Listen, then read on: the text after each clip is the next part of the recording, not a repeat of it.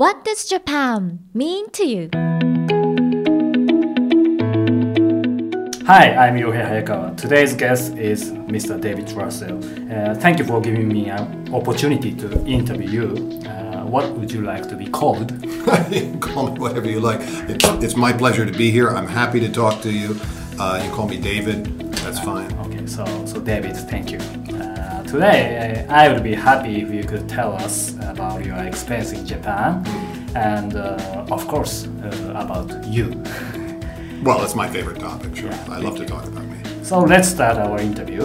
Uh, first of all, may I ask where you are from? It's stereotype question, but Originally, and that goes back a long time. Um, I'm from the U.S. Mm-hmm. I'm from the East Coast, from Connecticut. East grew up- Coast. Right. So a suburb of New York City Ah, in Connecticut. Yes. what's it there like? It's wow. Um, it's you know it's a bed town of a very big city, so it's like it's a lot like uh, bed towns outside of Tokyo. It's like a suburb of Tokyo in many ways. It was it, it was actually it was a very well-to-do community. It would be like Denen Chofu here. How how how many people are there? Uh, when I was there, and that, as I say, is a long time ago, I don't remember what the population was. Might have been 50,000, something like that's probably twice that now. Mm-hmm. when when did you come to Japan? Uh, let's see, in 1982, I guess. Wow, 1982. Yeah, I was five years old. You really? No. That's what I'd like to tell people, but I don't think anyone will believe me. 1992. 82. 1980, 1982. Yes. Uh, incidentally, I, I was born at 1980. Good. Good. Like I say, I, You- you're we're almost the same age. Yeah. So, so what brought you to Japan? Uh, the stock answer is a 747, but uh, I've been interested in Japanese culture Mm-hmm. since a very early age. Uh, I grew up in a household that was full of world literature, world mm-hmm. art, world culture, things like that, which was just was something that both of my parents were interested in. Mm-hmm. Neither of them had a business in that. They were both very well read and they enjoyed learning about world cultures. And my father had just whole bookshelves full of books on China and Japan. So I grew up, you know, uh, probably as a young teenager, reading a lot of mm-hmm. things about Japan. Now remember, these would be things that would have probably been published in the 1950s and 1960s. So it's not like all the books that came out mm-hmm. in the 80s about doing business with Japan. Nothing was about business. Nothing. It was all about religion, philosophy, art, things like that. Looking back on your uh, memory, uh, what is your first Japan? Wow. Something, whatever you like. My first experience of anything Japanese would probably be around the age of 11 or 12. Reading one of my father's books probably would have been uh, Suzuki Daisetsu book on, on Zen Buddhism, which were very popular at that time. And that was a long time ago. Uh, about 12 or 13 years, Yeah. Uh, when you when, When you I started reading this. Yeah. when you read uh, this book, Yes. uh, what what did you feel? I, it was very interesting. Again, I didn't pretend to understand it, but I, I Pretend to understand. I enjoyed reading it very much, and I started reading more. My father must have had ten books by Suzuki, and I read all of them because it was very different from the culture that I grew up in, and yet a lot of it made sense. And the more of it that I read, the more things that I read by that author and about that topic, the more it made sense to me, and it appealed to me.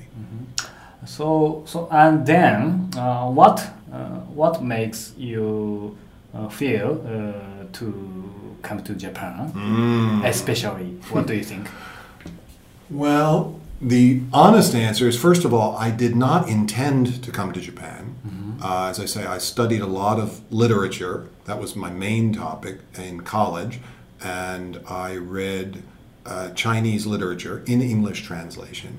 And I took every Chinese literature course I could find in college. And there were quite a few, and they were very good. And I enjoyed it tremendously. But at that time, Americans could not travel to China, it was not possible. And everyone told me if you want to pursue a graduate degree in Chinese studies, you'll spend your entire life working in the US. You'll mm-hmm. never get to see China. Mm-hmm. You might be an interpreter at the United Nations or something. It's very frustrating. Mm-hmm. And at about the time I was getting this advice, I had used up all of the Chinese literature courses, and in my college, there was one good Japanese literature course, so I started that. I started studying Japanese literature, and I enjoyed that a lot too. And that's where people advised me well, you know, the advantage of studying J- Japan is you can actually go to Japan mm-hmm. and meet Japanese people and live in that culture and things like that. And of course, at the time that I was in graduate school, everything changed politically, and it was possible for mm-hmm. Americans to go to China. But I had already shifted gears and gone to Columbia to do graduate work in Japanese literature. Mm-hmm. So, So- I became, I went from China into Japan, and then I never went back. So, so before coming to Japan, what image did you have? That's a good question. I don't know what kind of an image I had. Um, the image presented through the media, the American news media at Yeah. that time, was not very positive. Um, Tokyo was known as one of the most polluted cities on, Wow. on the planet. I don't know if you remember, but there are lots of pictures of uh, traffic policemen mm-hmm. standing out in the street mm-hmm. in Tokyo with oxygen masks because they couldn't breathe. They had to go out for very short periods of time to be outside. Then they had to go into the koban and breathe oxygen. Mm-hmm. The city was so, the air was so bad. It's like Shanghai now, and was just terrible. And uh, all of that has changed. Okay, so my initial impression was formed by news media, which were not always mm-hmm. positive images. The other big one, of course, was Yeah. all the media and several books talked about this as the robot kingdom. And that meant that uh, all Japanese workers dressed alike, thought alike. The image of the very, very overcrowded mm-hmm. subway trains, that's a very popular Yeah. image over It still is. But at least back then there was no Hello Kitty, there was no cool mm-hmm. Japan. So my image was a little bit different than, than it is today, I think. And of course, my personal image from studying mm-hmm. Japan was obviously I had a, an a small, very Small. superficial mm-hmm. appreciation for Japanese mm-hmm. art and Japanese food and many things about the culture that attracted me tremendously. So that that was the Japan that I wanted to see. Ah. So, so about the real Japan you experienced, uh, do you have any gaps uh, between your image and and, uh, uh, the reality? Well, um, there's always gaps between our image and reality. Um, probably for me, the most significant one was that I studied classical Japanese literature. Oh, you in- studied. Yes. I went to Columbia for only one reason. I grew up outside of New York City. I, I didn't want to be in New York City. I'd spent too much time in New York. I wanted to go to Boston. Mm-hmm. I could figured I could get into Harvard very easily. They have an excellent Japanese literature program. I'll go to Harvard and study there. And my advisor in college said, "No. Mm-hmm. If you're going to study anything, go to the best. Don't waste your time." And he said, "For Japanese literature, classical Japanese literature, the best professor on the planet is at Columbia. That's Donald Keene. So I went to become Ah. a deshi for Keene Sensei. That was my goal in life. Ah, I've got it. So I spent many years at Columbia studying classical Japanese literature with a professor who is Wow. still regarded as one of the the leading experts on the field, even in Japan. Yeah, yeah. And as a result of that, I had to study not just Japanese language, but mm-hmm. very old fashioned Japanese language. Yeah. I was not allowed to read a newspaper. Wow. In, in our building, there was a separate building mm-hmm. for Asian studies, and there, of course, there was a library, mm. and the library had all of that day's newspapers. So there was a Yomiuri and a Nikkei and a Oh, yeah. Mainichi and a Asahi. All the newspapers were there. We were forbidden to look at a newspaper. Wow, really? Because if we started looking at modern Japanese kanji Ah. and modern Japanese grammar, mm-hmm. we would get confused. That's what the professors told us. They wanted us to live mm-hmm. in the past. Mm-hmm. So I spent four or five years, you know, reading, you know, not not quite Manyogana, but you know, very ancient texts. And you know, in, in some ways, I was you know I was living more in the Muromachi era than living in the Yeah. contemporary era. And so my my brain was very much attuned, and certainly my language, my reading and speaking of Japanese was very much attuned to a Japan that doesn't exist, hasn't mm-hmm. existed for 500 years. Mm-hmm. And I came to Tokyo, and of course, things are very different. Mm-hmm. And I still remember early on in my career, I had a job in a very famous Japanese securities company, and I was working in a team with several Japanese people. And as soon as I opened my mouth, everyone started laughing because the kind of things that I was saying were language that hasn't been used in at least 100 years. Yeah. And very old expressions, very, very katai, very, very, you know, uh, stilted, very, very old fashioned phrases. And people were just like, you know, come over and sort of tap me on the arm and say, nobody talks that way anymore. Nobody. Like, okay, fine, very much. And the other thing was that I used very polite language mm-hmm. all the time. So here's another big gap, in a sense, because my language professor, a very mm-hmm. elderly Japanese gentleman, was my language teacher at Columbia, and he said, "When you get to Japan, you will find 120 million people who will teach you bad Japanese." Bad Japanese. Uh, But he uh, said, unfortunately. no one will teach you good Japanese language. So you must know it before you go. And the only way you will learn it is to learn it here in this classroom. Mm-hmm. So even in our textbooks, we had to cross out ah. all of the dialogues that used contemporary mm-hmm. Japanese language or very smooth, you know, normal conversational Japanese. We had to replace that with not always with keigo, but with very polite teineigo.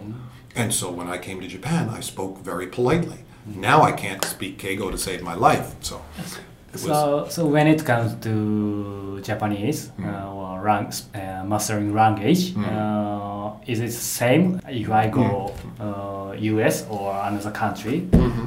Do you think it is same? Mm-hmm. No, it's No. totally different. And it, it's different because, particularly with American English, um, there's no such thing as honorifics. There's no such thing as levels of politeness. Um, there are languages that have things that are similar to that, but not English. Uh, we have what's called appropriacy. We use different phrases and different vocabulary to indicate Ah, yeah. uh, polite intention. But there's no separate grammatical structure that's only used for polite and impolite expressions. It just doesn't exist in English. You know, English is English's grammar is just a mess. Ah. what do you do uh, for a living? What do I do for a living? I think my wife wants to know the answer to that question too. Um, I'm a specialist in what's now called corporate communications. I help companies, mostly very large Japanese companies, to communicate with the outside world. Uh, I am by nature a writer. I have published 13 books. I'm in the middle of writing my 14th book now. I've won several awards for writing. I like to write. I like to communicate. I like to help other people communicate. And so, uh, very quick summary of my career is that I started out, as I said, I was at a securities company, and then I went to a publishing company. I used to work for the Nikkei newspaper company, and I found at one point that I was being asked to correct and then to write the text for advertisements, Oh, yeah. English language advertisements mm-hmm. that were either being created by or published by the various companies mm-hmm. that I worked for.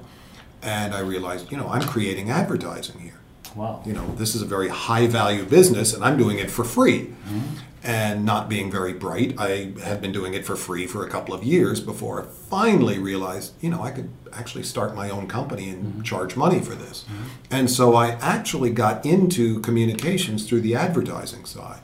And from that, I developed a public relations business, a PR business. Mm-hmm. And then later on, I met someone who worked in the Daiwa Shoken group and he basically taught me about investor relations mm-hmm. and i started doing ir mm-hmm. and uh, in the process i Yeah. became quite expert at doing mm-hmm. ir for japanese companies. So now i've been doing pr and ir and advertising.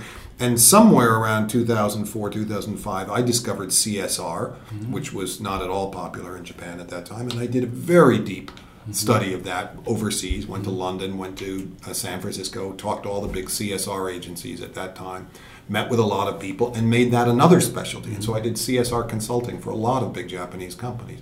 And I enjoyed that tremendously. But I don't do any one thing. I don't do just advertising. I don't do just PR. I don't do just mm-hmm. IR. I like to help companies solve their total comprehensive mm-hmm. global communications problems. And it's because all of those things are very closely interconnected. You know, Japanese companies think this is IR, it's not PR. That's a mistake. Everything is connected. So that's what I do. Yeah, everything is connected. I agreed. Yeah, so so I I guess uh, you are very busy every day, aren't you? Yes, every day and every night. Thank you. Yeah, so I'd like to know uh, what what do you do work life balance? Right. Uh, for one, th- I live in Japan. There's no such thing as work-life balance. Yeah, yeah. Right. Um, it's a wonderful concept, but um, even there, I mean, not to be facetious, I, I sometimes question the whole concept of work life balance. It means that uh, work is not part of your pleasurable life. They're two different things. You have to gum on through work, and then you get to have fun in your life. Yeah. I don't like that. I don't think don't? that. I don't think that concept is ideal by any means. So for me, work is enjoyable.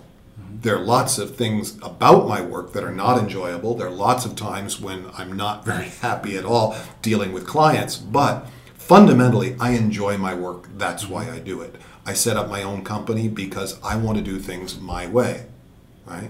That's uh, maybe that's zeitaku. Maybe it, you know I, I'm really being uh, very selfish, but I like to do things in a certain way, and I'm very intolerant of uh, poor quality, shall we say? And some of the organizations I've worked with really couldn't care less about quality. I'm I'm a fanatic about doing things a certain way, and so that's the way I operate. And the idea of work-life balance means that my work shouldn't be fun. No, it, my work is fun. A lot of times I enjoy it tremendously. What do I do when I'm not working? If we rephrase the question that way, what do I do when I'm not working? I go for long walks out by Lake Kawaguchi where I live. Uh, I try to stay very close to Mount Fuji because that's how I get re-energized. You know, there's a big cable that comes out of Mount Fuji and you can plug it in and, and re-energize yourself. And I spend a lot of time with my family, and um, I do a lot of reading. I enjoy watching films and um, working my way through my wine collection. So what made you decide uh, to To move out there? Move out there, yeah. Uh, well, there's two answers to that. The simple answer is that it's a beautiful area out there. Yeah, I know. when I was when I was getting married, in fact, uh, my wife and I went looking for a house. Where are we going to live? And we, Mm-hmm. you know, our finances were very limited at that time. Uh, well, I should say more limited than they are Mm-hmm. now. And uh, we looked around houses in Tokyo in the bubble era were just Yeah. crazy. You know, mansion Crazy. mansion were called okushon for a reason. and uh, we looked around and we just couldn't find anything that looked appealing uh, from a, a financial standpoint. And she knew a general contractor out near Fujisan who was building houses out Oh. there. And we basically did a, what we might call it under the table deal with the contractor. Um, he made the arrangement with the real estate company. We were able to buy a, a fairly large, very comfortable house, brand new house. And we intended to use it as a besso uh, originally, but uh, the second part of my answer is the Lehman shock came up. And the Lehman shock meant that I I, had to give up my place in Tokyo and I moved full time out to Yamanashi. And I never regretted that decision for an instant. Uh, I still do a lot of work in Tokyo. I spend a great deal of time in Tokyo, and very soon I'll probably rent another mansion and set up a new office in Tokyo. But I love it out in the countryside. It's just it's a beautiful place to be, and uh, I think there are very few places like Tokyo in the world. I would guess there are very few major cities, the size, well, not the size of, but you know, big cities like Tokyo, where you can go an hour, hour and a half outside the city and be out in the middle of wilderness. I mean, literally, just trees and forests and no development, no hotels, nothing. Beautiful countryside. When did you move out there? Around 1990, I guess. So I came here in 82 and I got married in 89 and I moved out there, I think, in 1990. So so you got married. Mm. Uh, so uh, is your wife uh, Japanese or She was when I married her, yeah. she was? She, well, I don't know whether she's still considered Japanese or not. I don't know. Most of her friends think she's very strange, but So so how, how did you get get to know her? uh, through business, She uh, she got my name from someone uh, who I uh, someone knew that I was bilingual and uh, my wife was the manager of a small business at that time and she was going overseas to make a sales presentation. She needed documents Wow. translated. She had my name and phone number. She called me up and said, "Would you do the translation?" And I very uncharacteristically I was busy. I didn't know her, and I said no, very impolitely. And usually I'm very polite. I said no. I said I'm sorry. I'm busy. I can't do it. And most Japanese women would apologize for bothering me and hang up the phone. That would be the end. She would literally not take no for an answer, and she just kept bothering me and bothering me until I said yes. Okay. If you're here in 10 minutes, I'll take a look at the translation. If you're not, I, I'm going somewhere. I have an appointment. And she came and we met, and very quickly after that fell in love, and one thing led to another. Ah, thank you for sharing your marriage life. So, what do you feel uh, something uh, during your dual life? So, for example, uh, if you uh, if you live uh, only Tokyo, uh, you you only know uh, Tokyo, I see. but uh, but you yeah dual life. I, I tell you exactly what I tell friends who ask me similar questions. I say, if you live only in Tokyo, you go crazy. If you live only out in Inaka, where I do, you go crazy. right? Yeah. I feel that what you call a dual life is absolutely essential to maintaining my sanity. Yeah. I don't know about anybody else, but for me, it works very well. I spend about half of each week in the countryside and about half in Tokyo. Wow. Granted, I'm getting busier and busier, and I have to spend more time with clients, so I'm probably going to spend a lot more time in Tokyo. But it is essential to escape the big city, Yeah. to go out where there's oxygen and trees and real air, and it just it, it it's people talk about stress release and things like that. For me, the ultimate stress release is just getting out to the countryside and breathing the air, and it's just so different from being in Tokyo. And I relax immediately. I get so much work done. As I say, I'm a writer. Uh, I basically write a book every year, and it's essential for me to have peace and quiet and not a lot of distractions. And that's what I have out there. And you know, as I say, it, it, I make it sound like it's out in the middle of nowhere, and my house is like something out of uh, uh, Hojoki or something. It's not. Ah. I'm not a little hut up on the mountain, but it's it's a, compared to Tokyo a relatively quiet, sane Yeah. existence, and for me that makes sense. And yet, if I lived there all the time, I would become inakamono. I would just sit around and you know I'd probably watch TV all the time and do nothing. I, I guess it's boring. It would get boring very quickly. Yeah. Um, but I think maybe that's the truth about any place. Uh, when people say, Where's the best place to live? Very often, my American friends ask me, Where's the best place in the world to live? You've been in Japan, you've traveled all over the world, you've seen all these different places. Where do you think is the best place to live? I now know what the correct answer is. There is no best place to live. Yeah, I, I think so. The best place is to have three or four places that you can go to regularly. Whether you own them or not is a totally different question. You need to have multiple places that you can travel to and keep moving around. Because if you stay in one place very long, Yeah. your brain goes soft. I, I do really think so. So, so what what do you do on your holiday in Kawaguchiko? Um, well, as I say, mostly I, I go for long walks. Long walks? I like to walk. Uh, I used to ride my bike a lot. Uh, I love bicycling. I love camping and hiking. Oh. But I had a very bad car accident about three years ago. Uh, my car skidded on the ice on a steep Wow. hill up near, right next to Fujisan. Uh, the car skidded on the ice, went down a hill very fast, and smashed into a tree. And because of the airbag and seatbelt and everything, the top half of my body was protected, but my legs hit the dashboard of the car Wow. and completely destroyed my knees. Both my knees were shattered in the accident, and the right kneecap was completely cut in half, completely severed horizontally. And I had to have three different surgeries, a lot of steel implanted into my knee, and after a lot of time, a lot of effort in physiotherapy, I learned to walk again and I still walk with a limp, but I was in a wheelchair for a while, and then I was on crutches, and then I had two canes, I literally had to learn to walk again.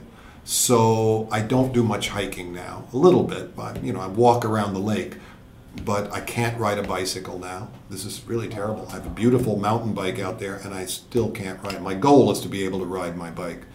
And little by little, my leg is getting better, but it's a lot of work and very painful to continually work that leg and try to get it to improve. So that limits, I think, very seriously limits the kinds of things I can do. I don't play sports, and that, you know, uh, I'm very sad about that. Yeah. But I, you know, I have time to socialize, to go out for meals, I go out drinking with my friends, listen to music, watch film, do whatever I want, other than go out and exercise the way I'd really like to. So uh, are you are you all right? Uh, your knee- knee. Uh, I still cannot walk downstairs. I can climb upstairs just barely, but I can't go downstairs because the knee doesn't bend that far. Uh, there are several new therapies mm-hmm. uh, that I'm exploring that are not available in Japan. Many people have told me that if I go to Singapore or go to Europe or go to the US, I can have one of these therapies. Not a knee replacement, but there are other therapies that should be very effective for my leg. And I have to think about that because I don't want to be a sort of semi cripple for the rest of my mm-hmm. life. As you see, I no longer use a cane. Mm-hmm. Until about a year ago, I had a cane all the time. I don't have one anymore. I'm able to walk around, so I'm very happy about that. So, so I think uh, about your experience in Japan for tw 25 uh, about years. Uh, I guess uh, you you must uh, get to know uh, many many uh, Japanese people. Uh, so, do you have any Japanese who has had um, influenced on your life in Japan? Many, many Japanese have influenced my life. I can't give you a list. It's you know it's uh, not an Academy Awards show, so I can't just read off a list of all the people who have contributed to my success. Um, but yes, many people have been very helpful. None of us become successful without other people's help. Um, if I have to pull one name out, Yeah. uh, the fellow I mentioned before, there was a gentleman who was working for a subsidiary of Daiwa Securities, It was in the investor relations business, and he retired recently as a, a director of Daiwa Investor Relations. Uh, his name is Yoneyama. He is now a professor at, let me think, Saitama Gakuen University. And uh, very, very intelligent man, very interesting. Lived overseas, lived in Europe for a long time. Yeah. When he worked with Daiwa Securities, he was stationed in Paris and stationed in London. Many people think he's more European than Japanese. I don't know. Um, he still buys a French newspaper every day that he's in Tokyo. He stops by the Imperial Hotel, picks up a French newspaper because he reads French fluently. Uh, he's multilingual. He's also, I guess, like me, he never intended to go into the securities business. Um, he wanted to study French literature. Interesting fellow. Anyway, uh, he was the one who taught me about investor relations and brought me into his business and made me at a time when I knew next to nothing about that particular business, he made me almost a partner in his business. And we went on sales calls together. And he would insist that I sit next to him when we went to do sales presentations. And he, I think he saw something in me and knew that I would be good at doing a certain kind of presentation with Japanese clients. And he would just tell me when to speak and when to shut up. And it worked beautifully. And partly as a result of that, he signed many, many contracts with huge companies mm-hmm. and then gave all of the English work to me. And so I set up my little company, and suddenly we had a huge income. Mm-hmm. And I mean, I show you sometime the Jiseki for my company is mm-hmm. just unbelievable. It's like, you know, probably 25 to 40 of the biggest companies in Japan have been my clients. And their Nikkei published rankings of, for example, the top IR websites Wow. in among Japanese companies. And the top 10, seven of them are my clients. Well, I envy you. And the, the number one company, probably still is one of the top three companies, is still my client. We still do all of their web work. Uh, I, you know, I have an employee who does all of the web creation, not just IR sites, but all of the sites for several big companies. And you know, we're, we're very proud of that. But yes, that man, uh, Yoneyama-san, became a good friend, uh, became a, a business colleague, and in a very real sense, helped me to develop my business. So Thank you for sharing uh, your precious memory. One of the images, one of the very strong, I don't know if it's an image, one of the stereotypes Mm-hmm. that foreigners have about Japan or about Japanese people is that it's very difficult to develop a personal relationship. Mm-hmm. That Japanese people are very distant, very cold. They'll be very polite and very friendly, but they'll never invite you to their mm-hmm. home. And for some reason, not being invited to their homes means that they're distant or unfriendly. I don't know. This is a very strange concept to me. But I was told again and again, you never really get to know Japanese people very well. That was just absolute nonsense. Uh, Yoneyama-san and I became very good friends. Ah, yeah. And the very first company I worked in, I developed a friendship with a Japanese person about my age. And I think we knew each other for three weeks. And he said, Why don't you come to my house in Chiba? Meet my wife. Let's have dinner with us. So there went that stereotype right out the window. Yeah. and he and I are still friends. 30 years later, we're still good friends. So.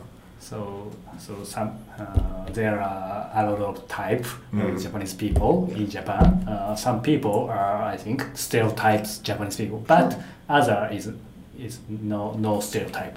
Exactly. Most most stereotypes are based on something. There's a reason the stereotype exists, but most of them are not very accurate. And this, the stereotype of Japanese people that exists overseas is so inaccurate. It's it's it may have been true in the 1940s when there were American soldiers over here, and maybe they took that stereotype back. I don't know the answer. But that stereotype is no longer true, and many of the stereotypes of Japan are not true. Yeah. So so to be honest, what have you have you thought uh, that I I wanna uh, I wanna came back to US uh, in in Ja- in your life in Japan ever? Yes, I mean, I'm well. I visit the U.S. every year, I guess, mostly on business. Clients pay me to travel for them, and uh, I do a lot of research for my books overseas. Uh, in fact, in about a week or so, I'm going to Europe. I'm going to cross Europe and then go to the U.S. and cross the U.S. and go to every city. Uh, I mean, really, I spend a lot of time traveling over there. So. I find the U.S. a fascinating place for lots of reasons, uh, but I visit the U.S. as a tourist now. You know, I go to I go to I go to New York, and sometimes I'm looking up at the tall buildings. That's how you lose You're your a wallet. tourist. Yes, I'm a tourist. I go to the U.S. and I'm a tourist. You know, I I arrive and I want to go. Where's the Grand Canyon? I want to go see the Grand Canyon. You know, um, I enjoy traveling. Yeah. And the U.S. is a physically big com- country, and in many ways is a physically very beautiful country. There's lots of beautiful, beautiful places to visit in the U.S. Um, the U.S. is obviously it has changed tremendously in the period of time that I have been in Japan. The United States as a nation has changed in many ways. We don't want to get into that discussion, but in many ways, it's not the same country that I mm-hmm. grew up in. Mm-hmm. And my friends and family back home tell me that over and over again. This is not the country you know. Uh, so, what's left, what I do recognize, is the physical beauty mm-hmm. and the entertainment value. I mean, I lived a good part of my life in New York City, going back to New York and knowing your way around and never needing to look at a subway map or, you know, being able to wander around the city at night drunk and know your way around. Wonderful. Uh, you know, I'm not so much of a tourist when I'm in New York. So I love going back and experiencing just the best things. I cherry pick. When I'm in the US, I have a fixed number of days in various cities. I want to go hear good jazz. I want to go hear acts that I cannot hear in Japan. Maybe if I'm in New York, I want to go to a Broadway show. Uh, I want to eat certain kinds of food that I can't get in Tokyo. There are fewer and fewer of those. Uh, I want to do things that are particularly or quintessentially American and enjoy it. The same thing when I'm traveling in Europe. Uh, I, there, I very much am a tourist. Have I ever thought of moving back to the U.S. and living permanently in the U.S.? No. Japan is my home. So what keeps you living in Japan? My mortgage? No. Um, what keeps me in Japan? Um, well, as I say, this is my home. I mean, mentally, this is the place that I want to call home. And as I said, you don't want to stay in any one place too long, so I travel out of Japan a lot. And I feel Japan is a wonderful place to come back to. Japan doesn't change as fast as the country that I came from. Uh, Japan is changing too, uh, not necessarily for the better, but Japan is changing, uh, but at a very slow pace. Uh, from the political perspective, That's something we need to criticize. Things change too slowly. But from a social perspective, the slower it changes, the better for me. And uh, this is a wonderful place to come back to. Where in the world can you leave home, pack up your suitcases, go out, not lock your door, go away for six months, come back, walk into your apartment, nothing has changed. Everything's exactly the way you left it. No problem. There are not that many big cities in the world you can do that. It may be personal question, but if your wife is uh, not Japanese, uh, do you do you think uh, that uh, you you have been living in Japan now? Yes. If my wife were not Japanese, I would still be living here. I did not come here to meet my wife, or maybe I did. Uh, I didn't come here intentionally to meet, meet my wife. I came here because I was partly curious about and partly in love with the country. And since I've come here, I've fallen more in love with the culture here. And um, obviously, my view of it is a little more realistic than it was before I came over. But uh, the love affair with Japan is not dying. It's a long term affair. And uh, I'm very happy here, as I say. Um, I like to I like to travel outside Japan. I like to come back here. It's a very comfortable place. And very often people say, "Well, what is it about Japan?" When I'm in the U.S., for example, people say, "You've been gone so long." I love the term "gone." They think I'm coming back. Uh, they say, "You've been gone so long. What is it that keeps you over there? What's so attractive about Japan?" And very difficult to explain that. But if I had to say it in one sense, I'd say it's the people. People. It's the personal relationships in Japan, not just with your friends, because you have good personal relationships anywhere you live. That's not a reason to live there. Mm-hmm. For me, it's the the way I develop personal relationships with people I don't know. Mm-hmm. Um, the ability to have a business relationship with someone with no contract, mm-hmm. right? no we- contract. yeah. we agree on something, we trust each other, we do business. There's no problem, right? Um, just the ability to make friends, to deal with people, to deal with people even in, I don't know, in very, very short term encounters, and that would include bureaucrats of all kinds. You know, with a little bit of common sense here, you can go into any office, any town office, police office, whatever it is, and get incredibly good service. And we all have horror stories about, you know, oh, I waited at this office for four hours in line and then the guy was so nasty to me. And I always say, yeah, well, just imagine if you were that guy stamping papers for four hours and listening to people complain, you'd be pretty angry too. Um, with just a little bit of common sense, you can go and get incredibly good service. People are so genuinely nice. Uh, I lost my wallet a little while ago, and I've lost my wallet many times. It always comes back to me. This time it didn't come back. So I went to the police station. Mm-hmm. People were so nice, I couldn't believe it. I expected to get a rather cold reception for various reasons, including that I was bothering with them with something fairly unimportant when they have important work to do. People at the counter were friendly. They helped me fill out all the forms. They gave me all sorts of good advice. They were genuinely very sympathetic with my situation. I thought, wow, you know, I, I really didn't expect that. This is Tokyo. This is one of the largest cities in the world, and people are treating you in a very human way. That appeals to me. That that human interaction and that yeah. basic trust and a basic desire for a a genuine interpersonal relationship, even in something that's going to last ten minutes and is connected with some bureaucratic paperwork, I find that remarkable. Ah, thank you. So, so this interview program uh, will be downloaded uh, around the world. I hope not, Uh, may- maybe. Right. So, so I'd like to ask uh, this question: uh, Where are your top three recommendations in Japan? For foreigners visiting the country, Yeah, yeah. Uh, if possible, uh, you you you imagine uh, someone who don't know Japan at all, at all. coming, coming to visit Japan? Wow. It's a more complicated question than it seems.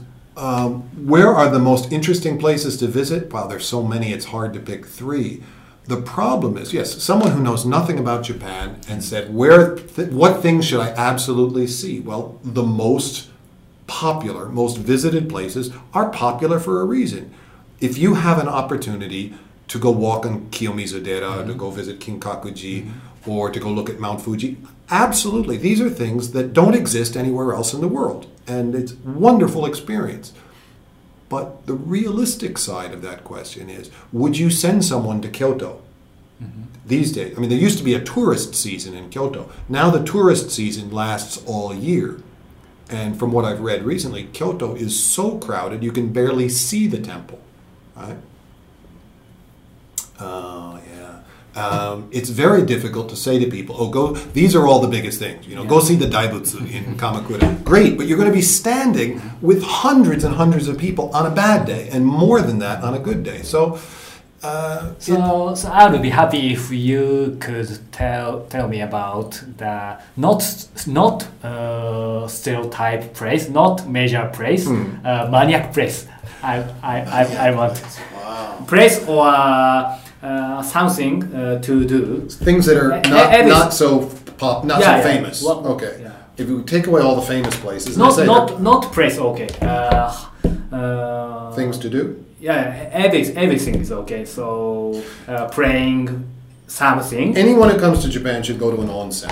I truly believe you should go to an onsen and not just for one night. I think you should stay for two nights, otherwise, you Mm-hmm. don't really experience the onsen and it will change your life. I've had so many foreign visitors come over and say, Mm-hmm. Bath, I don't, I don't know, I haven't taken a bath in a long time. So it's not taking a bath. Mm-hmm. Go get in hot water and see what it does to you. Uh, there is nothing Mm-hmm. for stress release, stress reduction in the world like going to an Mm-hmm. onsen for two days. If you're at an onsen two nights, you're going to forget what you were stressed about. By, the, by the time you leave, you can't even remember why you felt stress. Uh, a good friend of mine said, there should be a law in Japan that says no contract signed at an onsen is legally binding because you'll sign it, you'll agree to anything. You're in such a good mood after two days.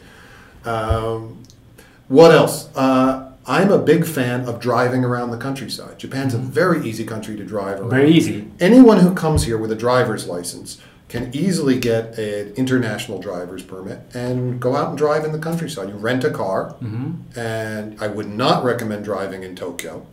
I would not recommend driving in any major Yeah, I city. so. But the countryside is beautiful. The roads are wide uh, because of the the political history of, of the LDP and the construction industry. There are beautiful, wide highways all over Japan. Yeah, yeah. You can travel all over Japan very easily.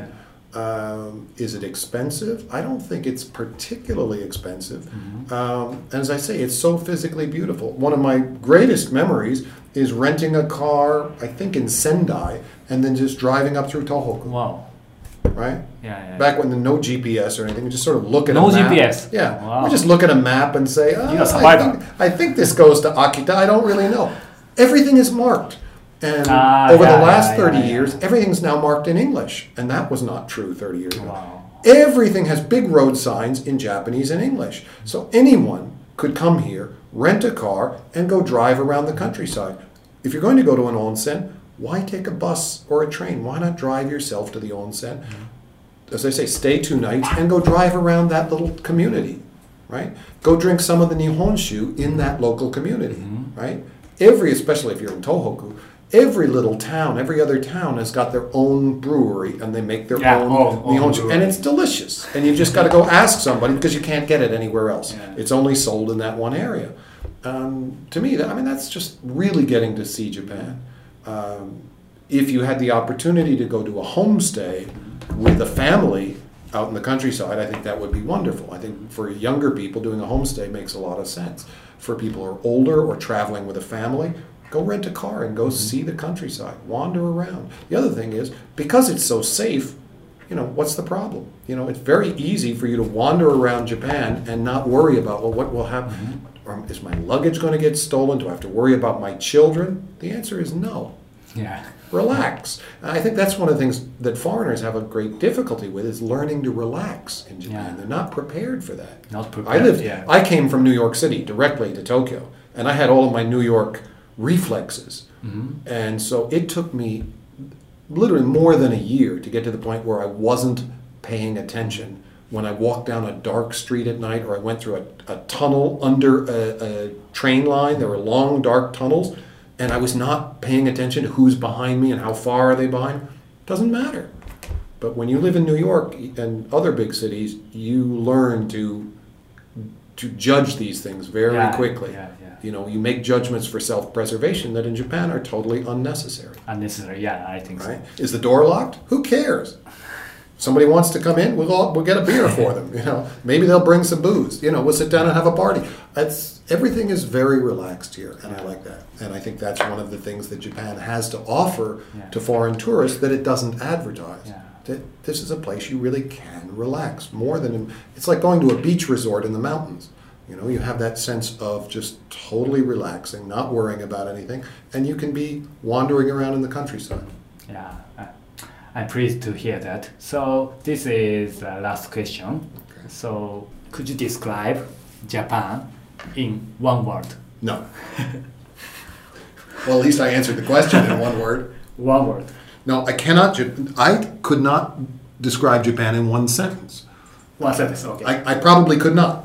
Um, in a few words. I what when people ask me, you know, sum up Japan very quickly. I usually find some way to say no because I like to get out of that question. But uh, I think of Japan as physically beautiful, which the cities are not. Um, Japan is not full of beautiful cities. Tokyo is certainly not an attractive city compared to cities in Europe, for example. But I do think my personal image of Japan is that it's beautiful, it's safe. Um, I think of it as friendly, meaning the people here are very friendly and at the same time very shy.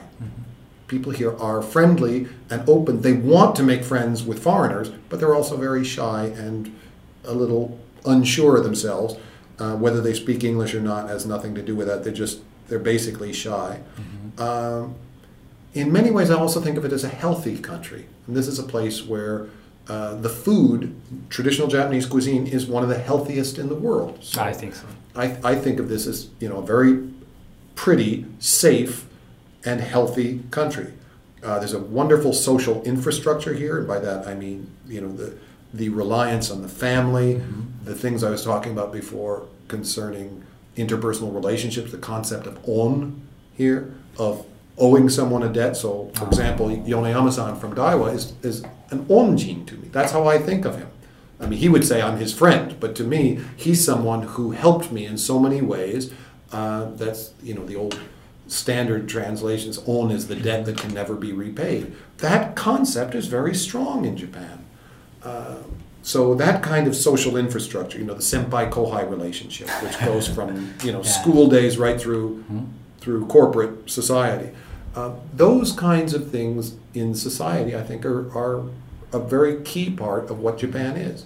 And so for me, that's it: the physical side, the you know the healthy aspect of it, and the social infrastructure. Okay. So so this is the last question. So, you can have as many last questions Yeah. as you want. I'm used to that. Uh, this is really last question. So how would you like uh, to your life? Uh, how would you like to your life to develop? Wow. Uh, more of the same. Um, I enjoy what I'm doing. I want new challenges. New challenge. I want new challenges. I want to keep doing more and more. Last year, I worked as the communications director for a very large project that was sponsored by the Japanese government. It was the first time that I got to work directly for and with the government, and it was a big challenge. And uh, it was an enormous amount of work, and I found it extremely rewarding, personally rewarding, and am hoping that we get a chance to do it again this year. The government hasn't decided whether they will continue it this year or not. But I would like to do more of that. I'd like to do more really large projects where I have a great deal of responsibility, a great deal of challenge, and the resources to basically put together a first rate team mm-hmm. to deliver way beyond the expectations of whoever the client is, even if the client is the the cabinet office. I would like to do something that's way beyond what anybody expects because that's the way I like to work. So we have an Olympics coming up Yeah, in yeah, a few yeah, years, yeah. right? And uh, one of the things that that concerns me is, you know, how is the Olympics going to become a success here? And to me, the single biggest problem with the Tokyo Olympics is communications. Uh, by, by communications, I mean Japan is not communicating with the rest of the world what Japan is all about and why Japan is an attractive place and why it would be good to come to Japan during the Olympics and even if you're not going to mm-hmm. see the Olympics, even if you don't have tickets, that Japan's a great place to visit. Japan's doing a terrible job of explaining itself. Mm-hmm. And Yeah. so I would love to get involved in helping to do PR for Japan, helping to do you. advertising for Japan. I want to return something to Japan. That's my uh, CSR, is my feeling that I need to repay all of the good experience, the positive experiences that I've had in Japan. I would like to give that back by helping Japan to make itself better understood in the world and showing what an attractive place it is to the world. It's a pleasure. so that's all for our questions. Uh, it's been a great pleasure. Thank you, David. It's been my pleasure. Enjoyed talking to you. Yeah. Uh, I hope this is useful to you and to some of your listeners. Yeah, thank you. Very good. Thank you. What does Japan mean to you?